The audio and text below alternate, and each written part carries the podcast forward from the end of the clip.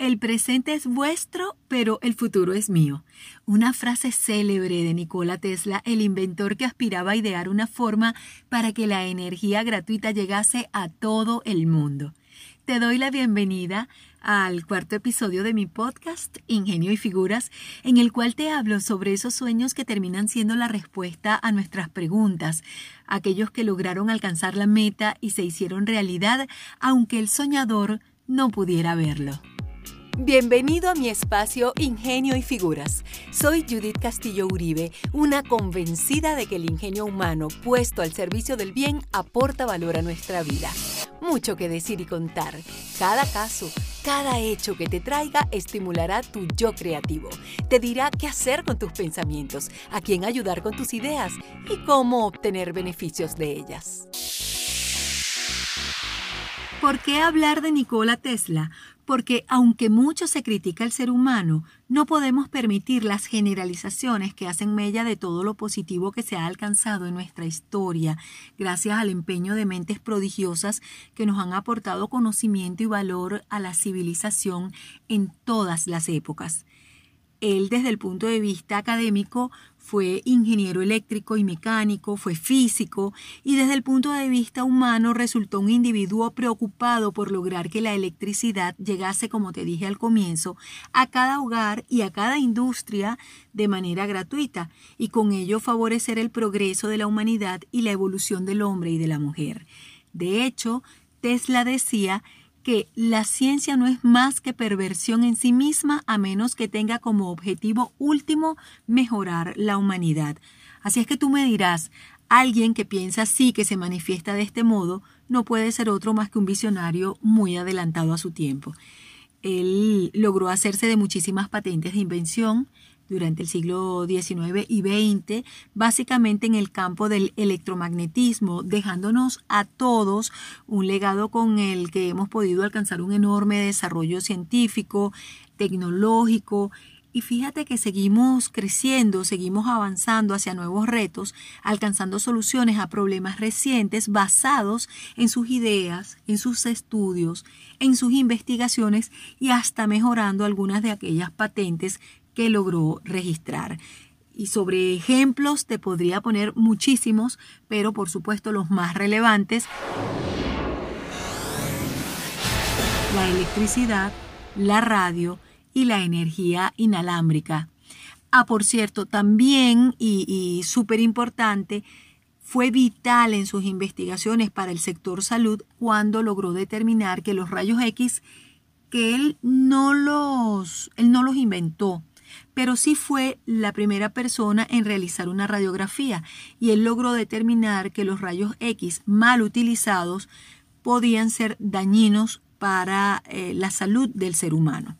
Así que te podrás imaginar que en materia de aportes nos podríamos pasar horas conversando, pero nada más pensemos en este momento en el poder comunicarnos a distancia, en las circunstancias en las que vivimos hoy en día con el asunto del teletrabajo, las videollamadas, la transmisión de datos, de audios, de videos.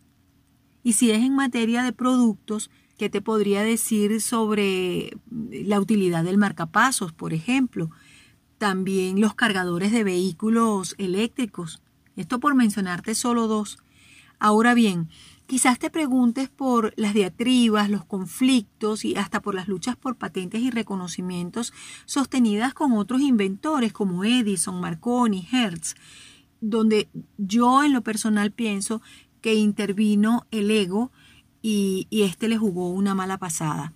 Y es que Nikola Tesla, el genio, el mismo que dedicó su vida a descifrar el misterio de la electricidad y a procurar un modo para que ésta nos hiciera la vida muchísimo más fácil, se complicó la suya empeñado en un trabajo en solitario, sin descifrar que esas grandes metas que él se formulaba, que, que, todas esas investigaciones también requerían de un trabajo de equipo, de mentes brillantes trabajando juntas en un mismo sentido, con unos mismos objetivos, y cada una de ellas con su grado de conocimiento y especialidad, por supuesto. Y lo digo porque así nacieron algunas de las controversias y las disputas por la paternidad de varias invenciones, como las que tuvo que sostener con Marconi, quien utilizando al menos 17 patentes suyas se lleva los laureles como el supuesto inventor de la radio. Aunque también es cierto que pasados los años, y ya fallecidos ambos, la Corte Suprema de Estados Unidos termina anulando esas cuatro patentes a Marconi y reconociendo en Tesla al autor de aquella invención de la radio, toda vez que Tesla pues ya había previamente enviado datos a distancia. Por otro lado, Tesla inventa el radar, pero no se le reconoce la contribución que hace Hertz para ese objetivo. Y con Edison vivió la dura confrontación que todos conocemos como la guerra de las corrientes que surge porque Edison apostaba por la corriente continua mientras que Tesla se decantaba por la alterna que era muchísimo más económica y mucho más fácil de transportar. Al no llegar a un acuerdo, y Thomas Edison, que por cierto era un ídolo, era adorado para aquel entonces, eh, para Thomas Edison entonces ver su prestigio y su capital en riesgo ante las ideas revolucionarias de Tesla, a quien no le importaban para nada los intereses de los pequeños grupos, lo hace víctima, al igual que Guillermo Marconi, del poder, de los académicos y de los grandes intereses económicos. Llegaron a humillarlo, trataron de desacreditarle, le robaron el reconocimiento a varios de sus inventos y todo esto a punta de relaciones públicas, carisma, habilidad para obtener patentes sobre invenciones que no les eran propias. Y aquí nosotros vemos otra cara del ser humano, cuál es la de el egoísmo y la ambición. Pero volviendo a nuestra figura de ingenio del día de hoy, te cuento que ha trascendido al mundo comercial, al artístico y también al musical. Nikola Motors Inc., el fabricante de vehículos eléctricos más prometedor del momento, lleva su nombre en tributo a Tesla. Ha inspirado proyectos musicales como Arc Attack por su manejo de la electricidad en escena,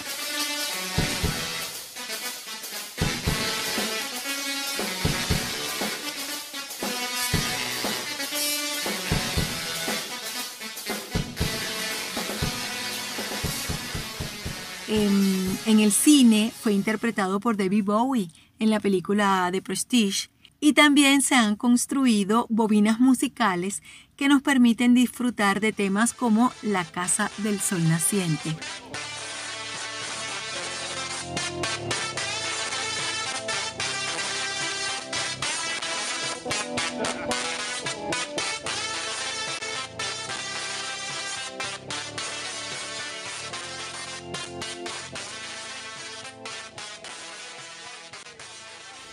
Otra faceta interesante de Tesla fue la de hacer predicciones tecnológicas en diferentes eventos y entrevistas. Ya me puedo imaginar la cara de sus interlocutores cuando eh, él les comentaba sobre lo que él visualizaba hacia el futuro. Eh, me imagino que les habría parecido imposible e irrealizable todo aquello. Sin embargo, hoy en día transcurrido el tiempo, algunas de esas predicciones forman parte indivisible de nuestra cotidianidad, como el advenimiento del Wi-Fi, los teléfonos móviles y hasta los drones. Hace un siglo hablaba de la tecnología de bolsillo, de la transmisión de música y video en todo el planeta, de que podríamos ser parte de eventos y escucharlos como si nos encontrásemos presentes en ese lugar hace más de 100 años, en su interés por la comunicación inalámbrica, hizo una demostración que dejó a la audiencia perpleja, atónita, con la mandíbula caída, con la incredulidad al máximo, al em, presentar una especie de barquito manejado a control remoto, con lo que exhibió robótica, comunicación inalámbrica, circuitos integrados, entre otras de esas maravillas que él creaba.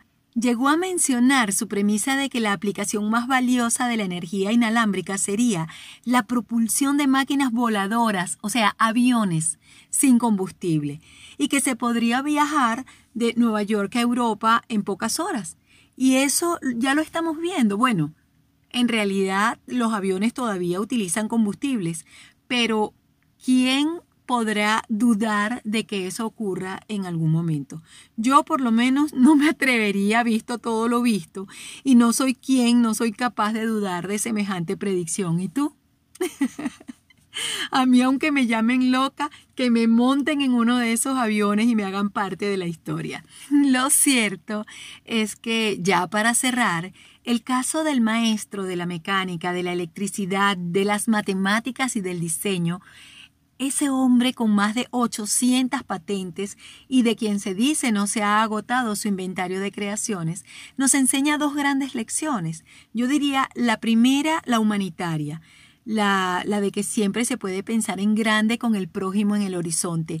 Y la segunda, ¿por qué no?, la de interés personal. No es suficiente ser brillante ni original. Hay que ser práctico y plasmar las ideas en documentos útiles que te permitan un fácil reconocimiento de tus creaciones y de tus descubrimientos, si es que los has tenido. Eh, pero además que hay que trabajar en equipo, con apoyo tanto económico como de imagen, para que no venga un vivo a quedarse con tus laureles. ya vemos que desde tiempos muy remotos esto suele suceder. Y ya está bueno por hoy. Espero que el tema haya sido de tu interés, que si te gustó lo recomiendes con tus amigos, que te suscribas a mi podcast y sobre todo que me dejes tus apreciaciones, que sabes que para mí son muy valiosas, me dan la oportunidad de conocer tus gustos, inquietudes y con ello puedo mejorar los contenidos que pongo a tu disposición con tanto esmero. Me encanta poder conversar contigo. Sígueme en las redes como Judith Castillo Uribe y nos escuchamos en la próxima ocasión.